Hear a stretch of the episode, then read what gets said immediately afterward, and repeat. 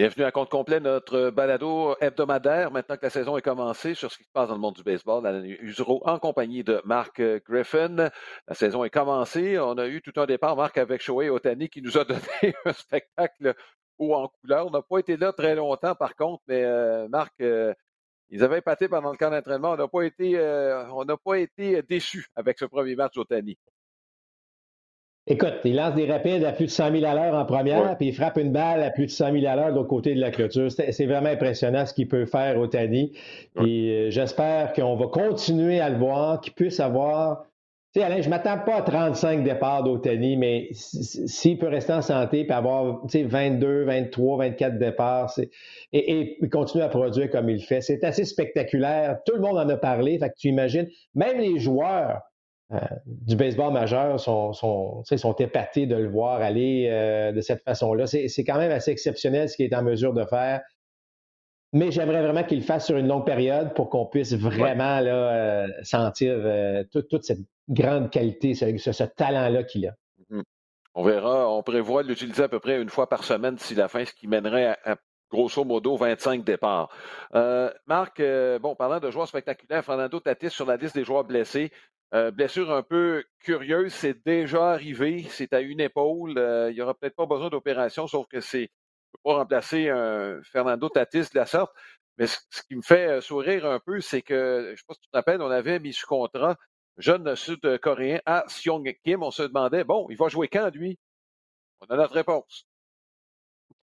Ben, écoute, Alain, la profondeur d'une équipe, tu as beau avoir tous tes pions en place. S'il y en a un qui tombe au combat, ça te prend du monde qui, euh, qui, qui, peut, qui être en mesure de, les remplacer. Donc, euh, tout ça paraît très bien actuellement. Dans le cas de la blessure à Tatis, Alain, euh, écoute, je ne dirais pas que c'est une blessure qui est commune dans, dans, le baseball, mais on, voit quand même ça, euh, disons, régulièrement. Puis on n'en parle pas beaucoup des fois. Tu sais, un voltigeur qui va plonger ou même un joueur d'avant-champ qui va plonger, c'est pas euh, c'est pas rare qu'à un moment donné, l'épaule cède, si tu veux, puis qu'on la replace.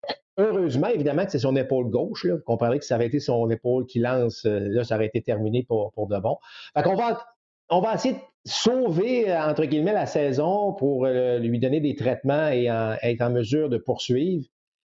Mais je pense qu'à l'âge qu'il a, Alain, c'est clair qu'il va falloir qu'on corrige ça éventuellement. Ça ne pourra pas juste continuer comme ça pendant les, les 20 prochaines années. Donc, euh, j'ai l'impression que c'est un dossier, malheureusement, qu'on va entendre parler au cours des prochains mois, en espérant effectivement qu'il puisse quand même poursuivre sa saison.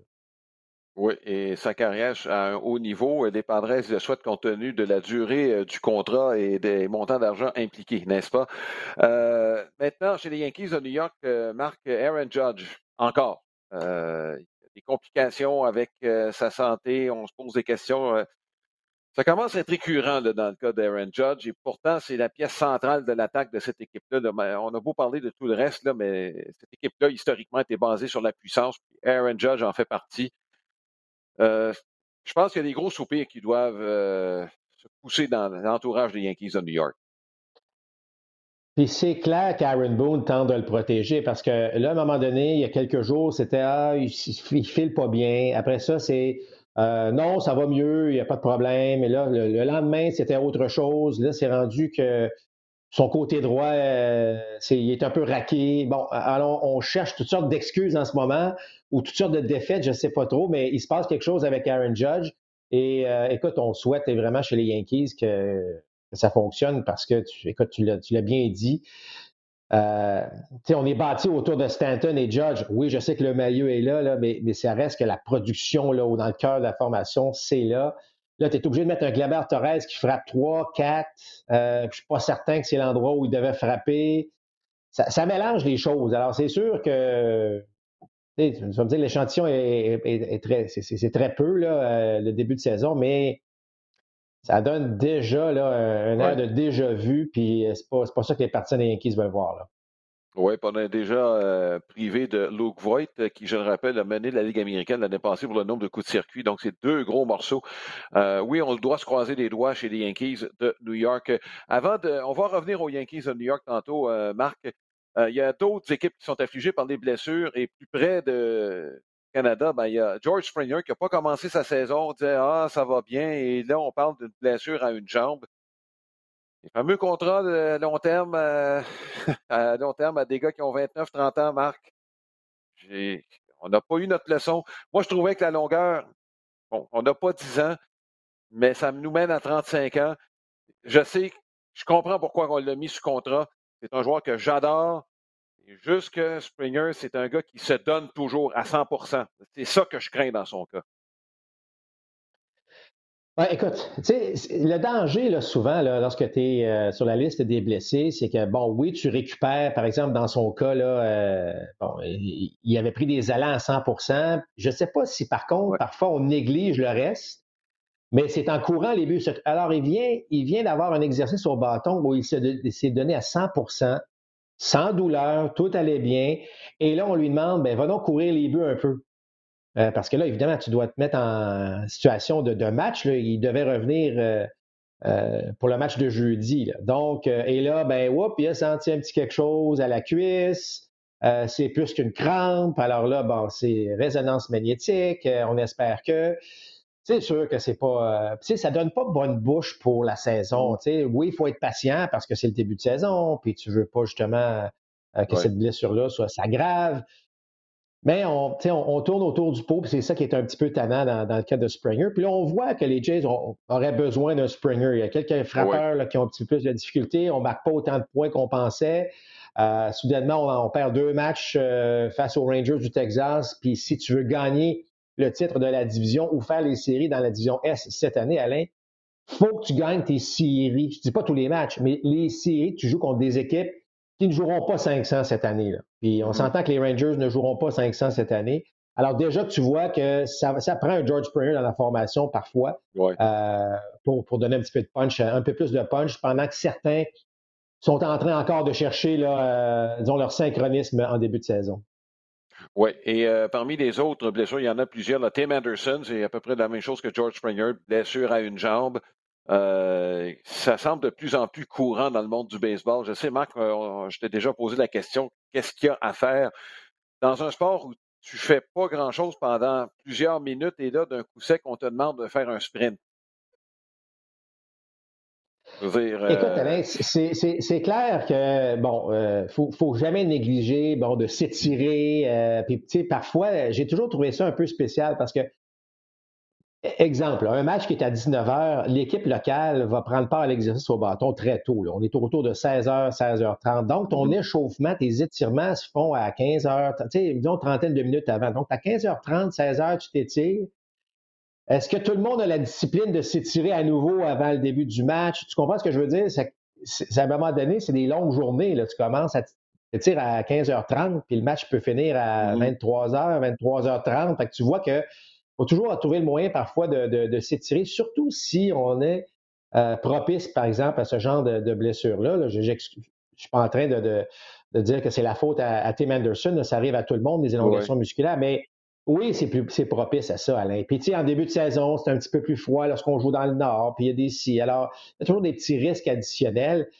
Mais effectivement, en ce début de saison, il y a quand même plusieurs joueurs, et on va dire, importants qui se. Qui se tu sais, Tim Anderson, je m'excuse, mais les White Sox n'ont pas la même équipe sans Tim Anderson. Déjà que Eloy Jimenez euh, n'est pas là. puis là, ben, tu traînes ça dix jours, tu joues une dizaine de matchs sans ces gars-là, ben, à un moment donné, c'est, ça, ça, ça, vient, ça devient difficile. Il est considéré, Alain, que ça va être très, très serré dans ces divisions-là. parfois, une victoire ou deux ou trois va faire toute la différence. Alors, euh, c'est des, débuts de saison difficiles. je pense à euh, Trevor, Rosenthal des A's qui n'a pas lancé, je veux dire, il n'a pas lancé encore, euh, des A's qui, connaissent des ennuis. Fait c'est sûr que des joueurs importants qui manquent à l'appel, malheureusement, en début de saison, ça paraît, ça paraît plus, mm-hmm. leur absence est, est amplifiée à ce moment-là. Oui, exactement. Marc, bon, on a parlé de quelques gros noms, on a parlé d'Otani, bon, Tati, Samson, chaque année, il y a des jeunes. Et là, le nom que je vais vous lancer, c'est pas un nom de personnage de bande dessinée. C'est euh, un joueur des Tigers de Détroit qui a fait jaser beaucoup et pour les bonnes raisons. Akil Badou, c'est vraiment son nom. Et c'est un joueur qui en est à ses premières armes dans le baseball majeur, n'a jamais joué au-delà du A. C'est une année spéciale, Marc, cette année. Il a été acquis par le fameux repêchage des joueurs professionnels auquel tu aurais pu être soumis. En fait, euh, ça n'avait pas été changé des Dangers aux Expos de Montréal. Tu vas nous parler un peu de, ce que ça signifie. Les deux joueurs dont on va vous parler, en fait, ont été acquis par ce repêchage, mais deux phases différentes. Bon, Akil Badou, tu l'as vu jouer, Marc. Il semble avoir plusieurs qualités. Moi, ce que j'ai regardé dans ses statistiques, bon, je l'ai vu brièvement. Un gars capable de courir, capable de frapper. Donc, avec des qualités athlétiques certaines. C'est là-dessus que mise les Tigers, semble-t-il. Il a été blessé, hein, et, euh, c'est pour ça qu'il n'a pas été protégé. Parce que, euh, juste pour revenir sur Alain, c'est ce repêchage euh, des joueurs professionnels, dans le fond, l'objectif derrière tout ça, c'est qu'on on empêche les organisations de, de cacher, je dirais pas de cacher, mais de, faire traîner des joueurs pendant des années dans les rangs mineurs sans avoir l'opportunité peut-être d'aller ailleurs. Un petit peu ça, c'est-à-dire qu'il y a une forme de protection. Euh, je donne un exemple. Les trois premières années euh, d'un joueur professionnel, euh, tu n'as rien à dire. tu appartiens à l'organisation, tu n'as pas être soumis à une forme de protection quelconque. À partir de ta quatrième saison, Là, il faut que tu sois protégé. Et les protections se font comme suit. Par exemple, si un joueur est protégé avec un contrat au niveau 2A, ben, une organisation pourrait techniquement aller le chercher, mais doit obligatoirement le faire jouer au niveau 3A toute la saison. Donc, vous comprendrez qu'un joueur qui est protégé au niveau 3A, donc un joueur qui ne fait pas partie de la liste des fameux 40 joueurs. Ça, la liste des 40 joueurs, tout le monde est protégé, on ne peut pas te toucher, évidemment. Mais si tu ne fais pas partie de cette liste des 40 joueurs, euh, et que tu deviens, euh, bon, ça fait six ans que tu joues dans le baseball professionnel, euh, on te protège au niveau 3A. Ben, une équipe a le droit de venir te chercher, mais doit te faire jouer absolument toute la saison au niveau des ligues majeures. Si ça ne fonctionne pas, ben, cette équipe-là doit te retourner à ton équipe initiale. Bon, souvent, Alain, il y a une espèce de transaction qui se fait, il y a des ententes, mais c'est déjà arrivé que les joueurs retournent effectivement à leur équipe d'origine. Ceci étant dit, euh, il y a plusieurs joueurs, Alain, on pourra en nommer quelques-uns qui ont connu de très, très belles carrières, qui ont été sélectionnés parmi ce repêchage de joueurs professionnels, mais dont fait partie Badou. Euh, donc, il appartenait aux Twins. Euh, on pensait, il avait subi une opération. On pensait peut-être qu'il allait être, qu'il allait passer sous le radar. Finalement, les Tigers le prennent. Mais là, tu l'as dit, il n'avait joué que du A alors, on s'est dit, on va le protéger. Jeu a dit, ah, il n'y a personne qui va courir la chance d'eux. Les Tigers prennent la chance, connaissent un bon camp. Et Alain, ce qui est exceptionnel dans son cas, c'est que le premier tir qu'il a vu dans tout le baseball majeur, il a frappé un coup de circuit. Oui, une première présence, mais le premier tir. Deuxième match dans le baseball majeur, il frappe un grand chelem. Troisième match dans le baseball majeur, il fait gagner son équipe en dixième manche avec un coup sûr euh, opportun. Donc, quel début de saison, quel nom, c'est extraordinaire et quelle histoire derrière ce, joueur. Oui, et euh, la façon dont il se déplace, il, est spectaculaire. Il, euh, bon, puis il, semble aimer jouer au baseball. Ça, c'est une autre qualité qu'on recherche. Et je veux qu'on parle d'un autre joueur aussi spectaculaire. Euh, lui, n'était pas attendu. C'est euh, Jermaine Mercedes des White Sox de Chicago. Euh, bon, contrairement à plusieurs, ce n'est pas un prospect, Marc. Il a attendu longtemps avant d'avoir sa première chance dans le baseball majeur. Ça a été très bref l'année passée. Et là, cette année, oups, on découvre son nom. Euh, je peux penser un peu au début de à, Studio avec les Twins du Minnesota pour toutes sortes de raisons. Bon, il n'y a pas un physique athlétique, mais c'est un gars qui est rafraîchissant, je trouve, pour le baseball. Oui, ben 28 ans, tu l'as dit, c'est pas c'est pas un gars qui arrive là, euh, tout jeune là, des, des rangs mineurs. Euh, il a de l'expérience. Ça fait écoute, ça fait une dizaine d'années qu'il joue le baseball professionnel. Il a roulé sa bosse un peu. Euh, bon, il a commencé la saison 8 en 8. Aussi simple que ça, c'est fantastique, c'est phénoménal. tu sais, dans le baseball où tu échoues 7 fois sur 10, tu commences la saison 8 en 8.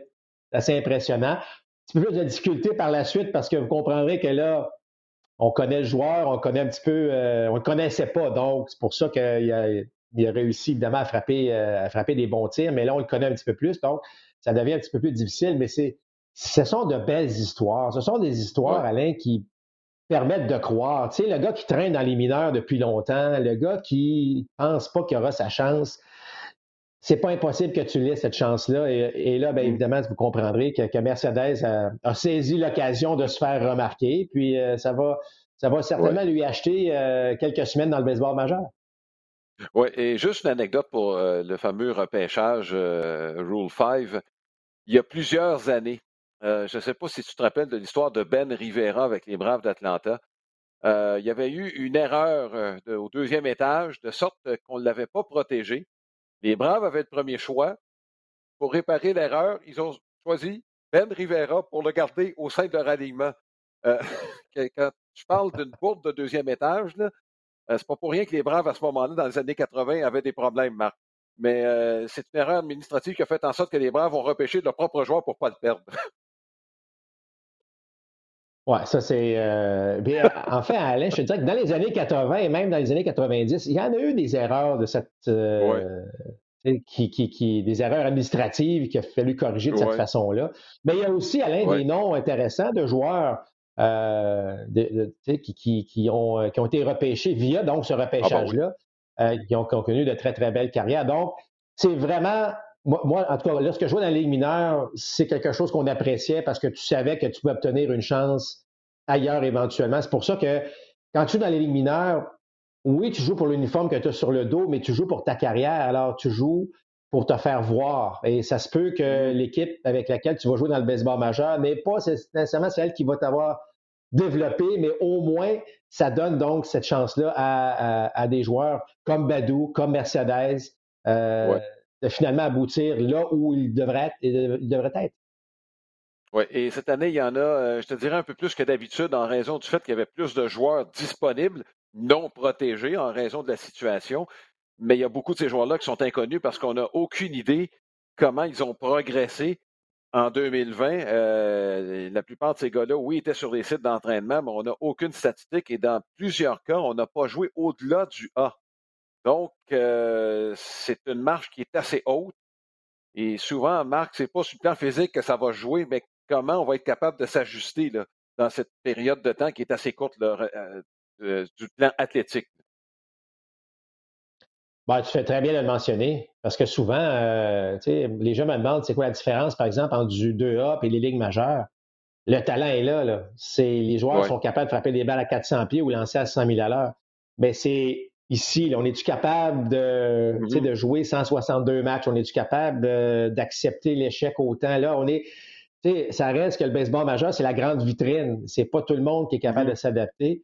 Mais euh, c'est effectivement de moins en moins rare qu'on voit un gars passer du A directement dans les majeurs. Alejandro Kirk, par exemple, des euh, Blue Jays de Toronto, c'est aussi son cas, c'est-à-dire que lui a joué, avait jamais joué au-delà du A avant de, de, jouer avec les Jays de Toronto et évidemment, c'est taillé un poste cette année. Donc, c'est assez exceptionnel quand même pour le pour, euh, pour avoir joué dans les rangs mineurs, de passer du A aux ligues majeures et, de, de, de, disons, de, de, connaître du succès déjà dans le baseball mm-hmm. majeur, c'est tout, euh, tout un exploit, ça. Bon, euh, une première semaine a été complétée ou à peu près. Euh, on va s'arrêter un peu sur les Blue Jays de Toronto. Qu'est-ce qu'on a vu au cours de la semaine? Trois victoires, trois défaites, une très bonne série contre les Yankees, les bâtons qui ont été bon très silencieux contre les Rangers du Texas. Oui, on a vu quelques bons joueurs. On a vu Dane Dunning, entre autres. Euh, on a vu qu'il y avait de l'étoffe. Euh, c'est un des joueurs qu'on a obtenu pour Lance Lynn. C'est un des partants des Rangers auxquels les euh, Blue Jays ont fait face. Cal Gibson, oui, bon. Bref, on n'a pas affronté quand même Cy Young là, chez les Blue Jays de Toronto. trois victoires, trois défaites. L'absence de Springer se fait sentir beaucoup. moi, j'avais des préoccupations quant aux lanceurs. Jusqu'ici, je pense qu'on a fait du bon travail, Marc. Sauf que je pense, si je parle d'un cas spécifique, on pourrait peut-être temps de tourner la page pour Tanner Roark.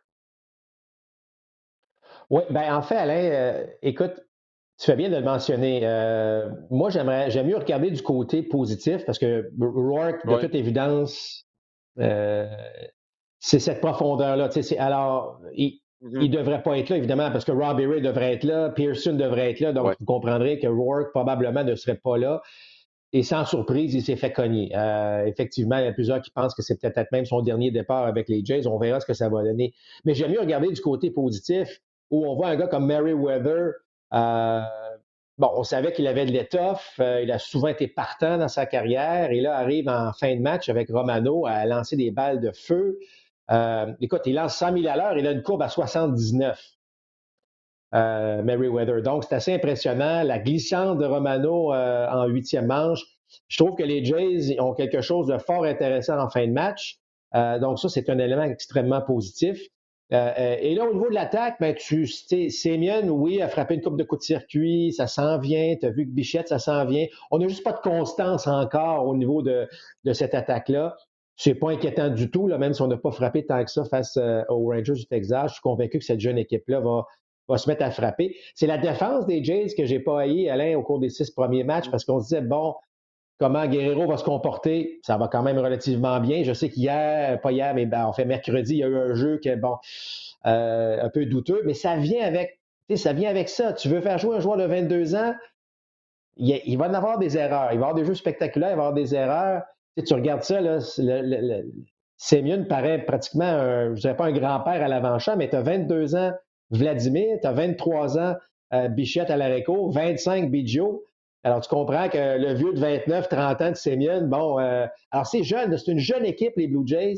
Il va avoir des hauts et des bas, mais je suis convaincu qu'il va avoir plus de, plus de hauts. Je regarde la façon dont Greg Chuck se comporte.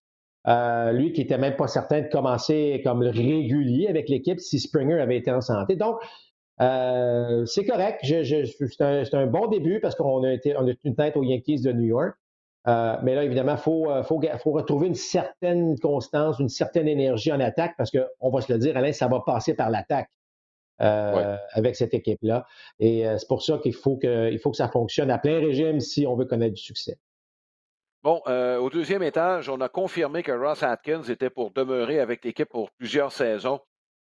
À partir du moment où Shapiro, euh, Marc, euh, ça, a été annoncé un peu plus tôt que Shapiro, son contrat avait été prolongé. C'est clair qu'Atkins était pour demeurer, là, c'est son dauphin. Donc, de ce côté-là, il va y avoir une certaine stabilité au deuxième étage. C'est pas de mauvaise chose, peu importe l'organisation. Même si on a été critique quand même euh, deuxième étage des Yankees depuis, je dirais, les années d'Antopoulos là, où on a fait des séries? Ben, écoute, c'est parce que ça a été long avant que, on va dire, l'organisation après Antopoulos, euh, ça a pris du temps, cette organisation-là, avant qu'on sente dans quelle direction on s'en allait. On est arrivé, on a fait un peu de ménage, on s'est débarrassé d'à peu près tous les vétérans de l'équipe. Euh, on savait qu'on avait un bon réseau, que ce n'était pas un réseau qu'eux avaient développé, mais on sentait que, bon, par la suite, il y a eu, on a senti une meilleure direction. Et une fois qu'on a pris ces décisions-là, je ne sais pas si ça vient des propriétaires, je ne sais pas, parce qu'à un moment donné, on entendait dire que Rogers Communication voulait couper un peu, trouvait que, tu sais, en fait, c'était un peu le mandat d'ailleurs de Shapiro, c'est d'être de couper dans les salaires. Euh, je ne sais pas s'il y a eu un appel à un moment donné de dire, je ne sais pas si les actions ont monté, puis on a dit, hey, on veut, euh, on, a, du lousse, mais chose certaine, on a bien travaillé parce que, bon, évidemment, Springer n'a pas, joué encore, mais, je pense qu'on a fait des acquisitions fort intéressantes euh, pour redonner vie à cette équipe-là. On sent aussi qu'il y a peut-être cette ouverture dans la division Est euh, dès cette année. Puis le mot que je retiens, Alex, ce que tu as dit, c'est stabilité. Puis ça, une belle stabilité au niveau du deuxième étage. Tu sais à quoi t'attendre, tu sais c'est qui le boss, tu sais comment ça fonctionne, tu crées des relations, tu crées une synergie c'est toujours payant. Euh, lorsque tu commences à jouer au yo-yo avec ton deuxième étage, on dit souvent, ça joue comme c'est mené. Euh, alors, si ça se promène en yo-yo en haut, ben, ça va se promener en yo-yo en bas, puis à un moment donné, tu n'as jamais, de, jamais de, constance et de stabilité. Alors, les Blue Jays à la bonne direction. Certes, il ne faut pas oublier, Alain, qu'avec leurs revenus et leurs propriétaires, c'est un gros marché Toronto. Ce n'est pas un petit marché, c'est considéré comme un gros marché du baseball. Est-ce que c'est au même point que les Yankees, les Red Sox, les Cubs, les Dodgers? Probablement pas, mais on est juste après. Et là, je parle en termes de mm-hmm. revenus et en termes de, tout. Donc, il faut que les Jays agissent aussi comme propriétaires, comme un gros marché. Oui, ce que tu mentionnais par, rapport euh, à la très haute direction, c'est qu'il y a eu un changement chez Rogers à un moment donné. Il y a eu même des rumeurs voulant que Rogers peut-être pourrait se départir des Blue Jays de Toronto, là, mais là, ça semble clair que ce n'est pas du tout là qu'on s'en va. Euh, je pense que le, Shapiro était la première étape et Atkins la deuxième. Donc, de ce côté-là, pour plusieurs années, à tout le monde n'aura pas de questions à se poser. Euh, il y a deux transactions, Marc, euh, mineures, on va dire, sauf que chez les Yankees de New York, rappelle-toi, on a parlé du fait que les Yankees de New York, historiquement, avaient beaucoup de frappeurs gauchers de puissance, mais cette équipe-là est bâtie presque exclusivement de la droite. Je me demande si cette transaction-là, la venue de Rugnet Odor des Rangers du Texas, et pas dans, cette optique-là. C'est-à-dire qu'on s'est aperçu, ben, j'imagine qu'on le sait depuis un bon, moment, mais qu'on a besoin, à un moment donné, de, quelqu'un qui frappe de la gauche pour affronter des coriaces lanceurs droitiers qu'on va affronter. Écoute, Alain, moi, lorsque j'ai euh, entendu cette transaction-là, euh, la première raison, c'est pourquoi? Euh, et la seule raison était celle que tu viens de mentionner. Il est frappeur gaucher. Sinon, bon, on parle d'énormément de retraits sur des prises. On ne parle pas d'un gant d'or nécessairement au d'or. Et bon, où, il va jouer, il va faire quoi? Et après ça, bon, une fois que la poussière tombe, tu dis, ben, qu'est-ce qui s'est passé? Il y a, quoi, c'est il y a deux ans, là, où lorsque Luke Voigt est arrivé, personne ne pensait que Luke Voigt allait être le premier but régulier de l'équipe. Personne ne pensait que Sheila allait être le troisième but régulier de l'équipe on a signé des gars euh, un peu plus âgés, qui coûtaient pas cher, ou pas très cher en tout cas. Euh, ça semble être la façon que, de Cashman de, travailler. Hein. On va chercher, parce qu'on n'a pas donné grand-chose pour Odar, on va chercher un gars qui a quand même déjà frappé 30 coups de circuit. On peut vivre avec ses retraits sur des prises. Euh, et est-ce que de porter l'uniforme des Yankees peut relancer un peu euh, un Odor qui, qui, comme je l'ai mentionné, déjà, donc, déjà frappé 30 coups de circuit. Donc, finalement, ce n'est pas une mauvaise chose de l'avoir. En fait, je pense que le risque en vaut la peine. comme je l'ai dit, on n'a pas payé très cher. Mais ça vient avec les retraits sur des prix, ça vient avec une attitude, bon, euh, que certains puissent, peuvent apprécier, d'autres un peu moins, mais ça fait partie, donc, je pense que des succès que les Yankees ont eus via ce type de joueurs-là au cours des dernières années, ben on s'est dit pourquoi pas avec Odor et amener justement ce côté, euh, ce côté gauche de la formation qui pourrait donc être un peu plus, euh, peu plus coriace. Euh, tu l'as dit, on n'a pas Luke Voigt pendant un bon bout de temps. Bon, qu'est-ce qui se passe déjà avec Aaron Judge? À un moment donné, c'est que tu remplaces ces gars-là par Brett Garner. Je sais que Garner est capable de frapper des circuits, mais ça commence, à, ça commence à être moins puissant comme attaque lorsque tu enlèves Judge, lorsque tu enlèves Voigt. Alors peut-être que l'ajout d'un gars comme Odor euh, va, donner un peu de vue, mais, c'est un pari qu'on se fait, Alain. Je pense pas qu'on. Euh, en fait, au même niveau que Voigt, au même niveau que Urshela, au même niveau que Talkman, euh, on, souhaite évidemment que, que Odor puisse, encore une fois, être, encore meilleur avec les Yankees. Oui. Euh, l'autre transaction, euh, c'est Alex Antopoulos qui est allé se chercher de la profondeur. Orlando Arcia, pas longtemps, c'est un régulier, lui, avec euh, les Brewers de Milwaukee. On a donné deux lanceurs, deux bons bras qui ont déjà joué dans le baseball majeur, Weigert et Sobotka. on va faire jouer où, Arcia? Est-ce qu'on est inquiet de ce qui se passe au troisième but chez les Braves? Il y a peut-être peut-être là où je me dis, euh, on veut être certain qu'on est qu'on a la profondeur nécessaire au cas où ça ne fonctionnerait pas. Ben, écoutez, connaissant Topoulos, là, il fait, il y, a, il, y a, certainement de très, très bonnes raisons de faire cette transaction-là. Ce n'est mm-hmm. pas un bon début de saison pour les Braves en passant. Euh, on frappe pas beaucoup, on frappe très peu même. Euh, en fait, là, on parlait de Mercedes tantôt qui avait huit coups sûrs et dans les trois premiers matchs, les Braves avaient, obtenu un, total de huit coups sûrs. Alors, ça vous donne une idée à quel point on avait de la misère du côté de l'attaque, euh, du côté d'Atlanta. Mais c'est très jeune, euh, mais oui, je pense que c'était ben, pas inquiétant. Oui, il faut combler ce qui se passe au troisième but éventuellement chez, euh, chez les Braves. Mais je ne suis pas certain que c'est Arcia qui vient corriger tout ça. Moi, je pense que c'est vraiment au niveau de la profondeur. Il y, a, des éléments qui nous échappent dans ça parce que, euh, en fait, il y a des informations qui nous échappent. Parce que elle aussi, cette transaction-là est un petit peu surprenante compte tenu de ce que les Braves ont réellement besoin et ce que Arcia peut apporter. Mais je pense qu'Arcia est un joueur des ligues majeures, donc euh, on, va, euh, on va laisser aller le temps un petit peu voir, mais je suis convaincu qu'Antopoulos euh, évidemment, y a les bonnes raisons derrière cette transaction-là. Oui, euh, moi j'ai l'impression que c'est le troisième but qui on veut se mettre un coussin au cas où les, choses pourraient dévier. Euh, Marc, c'est le dernier sujet baseball parce qu'après ça, il y a d'autres sujets qui sont politiques si on veut, mais qu'il faut aborder absolument. On ne peut pas passer à côté. Il y a juste une semaine de jouer. Si je te demandais, est-ce qu'il y a des équipes qui ont gagné déjà des points et d'autres qui en ont perdu, à ton avis, là, au cours de cette première semaine? Par rapport à ton ben, évaluation initiale. Oui, oui. Ben, je vous dirais que euh, la grande surprise euh, de voir aller cette équipe-là, ce sont les Phillies de Philadelphie. Mm. On lance bien, on joue bien. tout le monde, tu sais, je veux dire, il semble avoir une belle énergie chez les Phillies. Je sais pas si, bon, évidemment, il y a un paquet de vétérans, les jeunes comme, comme Alex Baum se sont bien. L'année dernière, on avait vu Baum, mais dans un contexte où les Phillies, ça allait moins bien. Là, je sais pas, on lance bien, Alain. Ça, ça a été un aspect des Phillies au cours des dernières années qui, qui c'était un petit peu plus difficile. Euh, écoute, on a accordé très peu de points, à peine quoi, 16 ou 17 points euh, depuis le début de la saison. C'est extraordinaire. Euh, les Phillies, certainement, Alain, parmi les équipes avec le plus beau début de saison, qui, puis tu as l'impression que ça pourrait continuer, cette affaire-là. Mm-hmm. Oui.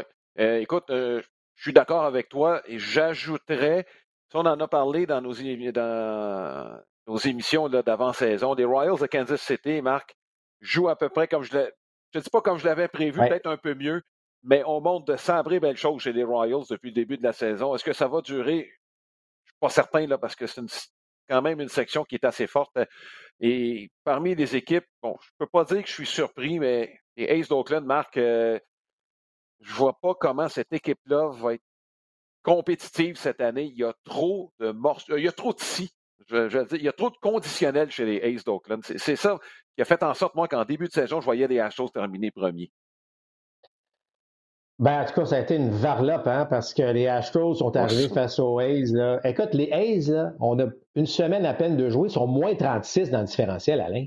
Moins 36 avec un début. Tu sais, de beau avoir un début de saison difficile, c'est, eh, l'écart est déjà énorme. On a parlé de Rosenthal tantôt qui, qui devait remplacer Liam Hendricks et soudainement n'est même pas de la formation.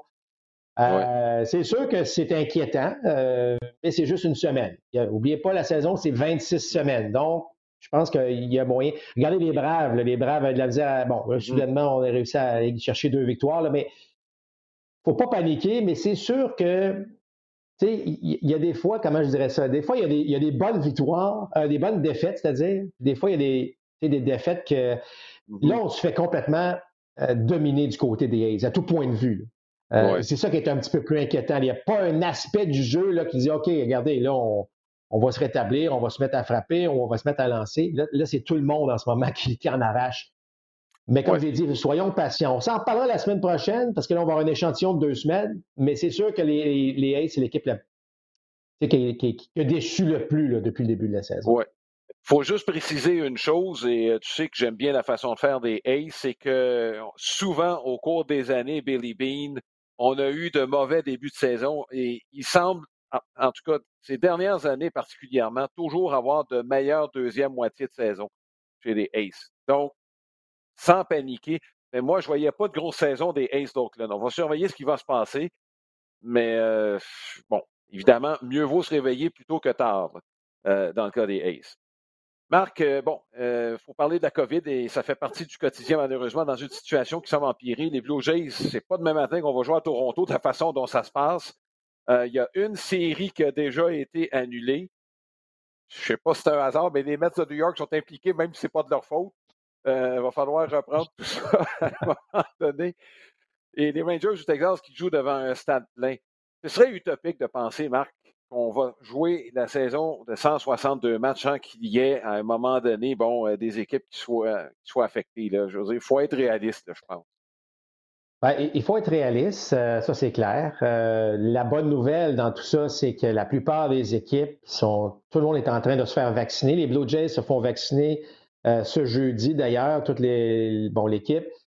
Euh, bon, on, reçoit des données à gauche, à droite. Est-ce que, bon, à un moment donné, tu ne sais plus qui croire, mais moi, ce que j'ai entendu ou ce que j'ai lu, puis c'est quand même 76% de la population de l'État du Texas a été vaccinée. Est-ce que ça excuse le fait que tu ne rentres pas 40 000 personnes dans un stade? Bon, on s'entend que ça, ça c'est peut-être pas la meilleure décision du monde. Mais au moins, c'est à 76% de la population vaccinée. Euh, j'imagine qu'il bon, y a un petit peu plus de lumière au bout du tunnel que, par exemple, à d'autres endroits où on est encore à 15 et à 16 là, Donc, je pense qu'on n'est pas sorti du bois, mais en même temps, avec cette vaccination qui prend de l'ampleur et de l'ampleur, on peut quand même espérer que des jours meilleurs s'en viennent sans trop s'inquiéter. Tu regardes ce qui se passe avec les Canucks de Vancouver, puis tu te dis ça peut arriver avec n'importe quel groupe sportif, évidemment. Alors, je pense que le, plus grand danger, Alain, actuellement, c'est que ceux qui se sont fait vacciner ou ceux qui sont vaccinés, bien, soudainement, se sentent invincibles face à tout ça et qu'on a un mm-hmm. relâchement total. Et c'est là, parfois, qui peut. Là, je parle au niveau d'une équipe. Ça ne prend pas grand-chose. On a vu ce que les, avec les Canucks, je veux dire, c'est, c'est, que ça entre, puis dans le vestiaire, puis c'est terminé après ça, ou presque. Donc, mais écoute, j'ai quand même confiance, compte tenu qu'on a quand même une année d'expérience de, de, de, de, tout ça, que les joueurs euh, sont assez disciplinés euh, pour que ça fonctionne. Je pense que c'est une bonne chose que c'est arrivé dès le début de la saison. même si ce n'est pas une bonne chose que ça arrive, j'aime mieux que ça arrive en début de saison que ça, c'est, un réveil pour tout le monde. Dire, hey, les gars, parce qu'aucun entraînement, ça s'est tellement bien passé dans le baseball majeur que tout le monde s'est dit, bon, écoutez, on, on, est presque sorti du bois. Donc, Soyons mm-hmm. patients, mais euh, j'ai confiance quand même que, que tout ça puisse se dérouler là, euh, tout au long de la saison de façon euh, correcte. Ben, les Yankees, c'est sur le point de se faire, ça va se faire si ce n'est pas déjà fait. on l'a annoncé d'ailleurs. Moi, ce qui m'inquiète un petit peu, Marc, c'est que bon, on est dans le pays des libertés individuelles, ce que je respecte totalement. Mais je voyais des entrevues, notamment chez les Mets de New York et plusieurs joueurs qui se sont dit ben écoute, c'est un choix personnel. On n'a pas, si on n'est pas d'accord, on n'a pas à se faire vacciner je te dirais que c'est la partie qui m'inquiète le plus, moi, dans, tout ce qui va entourer la, saison qui vient dans le baseball majeur. Comme je dis, je respecte euh, le, choix de chacun. C'est juste qu'on est dans une situation où il faut penser peut-être davantage de façon collective. et, elle est où la ligne? Puis écoute, je ne veux pas faire de politique, mais effectivement, je pense qu'il y a une responsabilité à avoir de la part des équipes et des joueurs. C'est là où c'est pas facile. Euh, dans un pays, comme je le dis, où la liberté individuelle est très importante écoute, Alain, euh, c'est, je, suis d'accord avec toi. Là. Je veux dire, il faut, regarder un petit peu plus loin que le bout de notre nez pour voir euh, l'ensemble de l'ensemble de la situation. Mais bon, euh, moi, écoute, j'espère que le gros bon sens va, va prévaloir dans ce dossier-là. Bon, et dernier dossier, Marc, il est politique. Le baseball majeur qui a retiré le match des étoiles d'Atlanta pour le placer à Denver. Euh, je sais que dans un monde parfait, on ne mêle pas politique et sport, mais de. Écoute, Marc, c'est depuis toujours.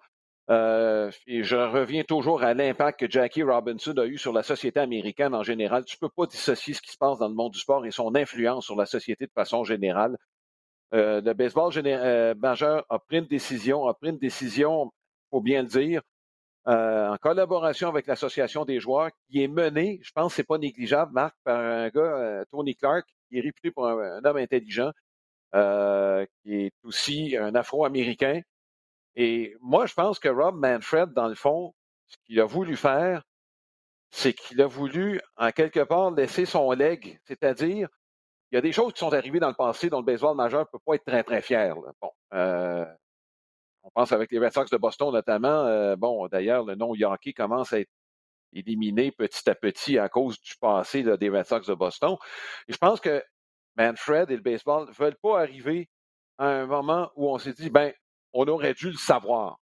là, je ne veux pas faire de politique avec ce qui est arrivé. Ce que je veux faire comprendre, c'est tout simplement que de penser que, la société et le baseball sont, ces deux entités, non. Euh, et dans la, situation actuelle de la COVID, c'est presque un éditorial que je fais, là, Marc, mais je pense que tu t'en es rendu compte. Les gens ont besoin de divertissement et de, le sport, dans le moment actuel, fait partie du quotidien de beaucoup plus de gens que c'était le cas il y a deux ans. Ben, écoute, tout à fait, Alain. Et tu sais, moi, ce que je pourrais ajouter à ça, c'est que je suis content que le baseball euh, ait pris une décision. Tu sais, que tu sois pas au compte, peu importe, mm-hmm. mais on a pris une décision avant un peu tout le monde. Euh, c'est ça qui a un peu surpris. Euh, c'est surprenant parce que tu regardes dans le passé, le baseball a été beaucoup plus réactif que proactif. Là, on, on réagissait à des, événements X, Y, Z. Là, on était un peu en avant de la parade. Puis ça, je trouve ça bien.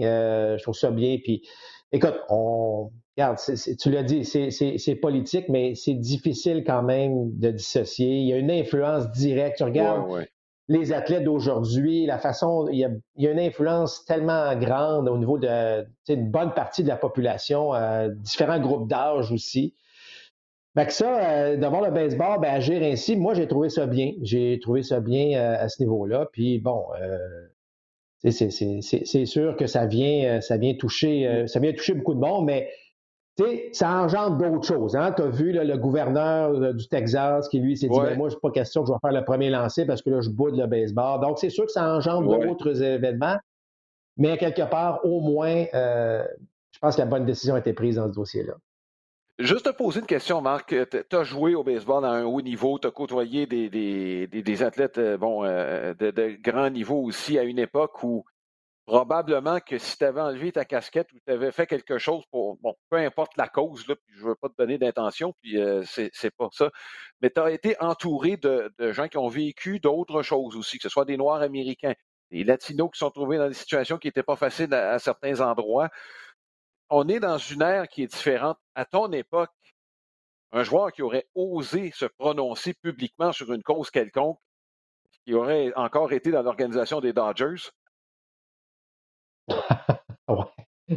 Non, ben écoute, euh, c'est une autre époque déjà, Alain. C'est, fou à dire, mais euh, tu sais, je veux dire, moi, à un moment donné, il y avait une rumeur qu'il y avait un joueur gay dans, dans notre équipe.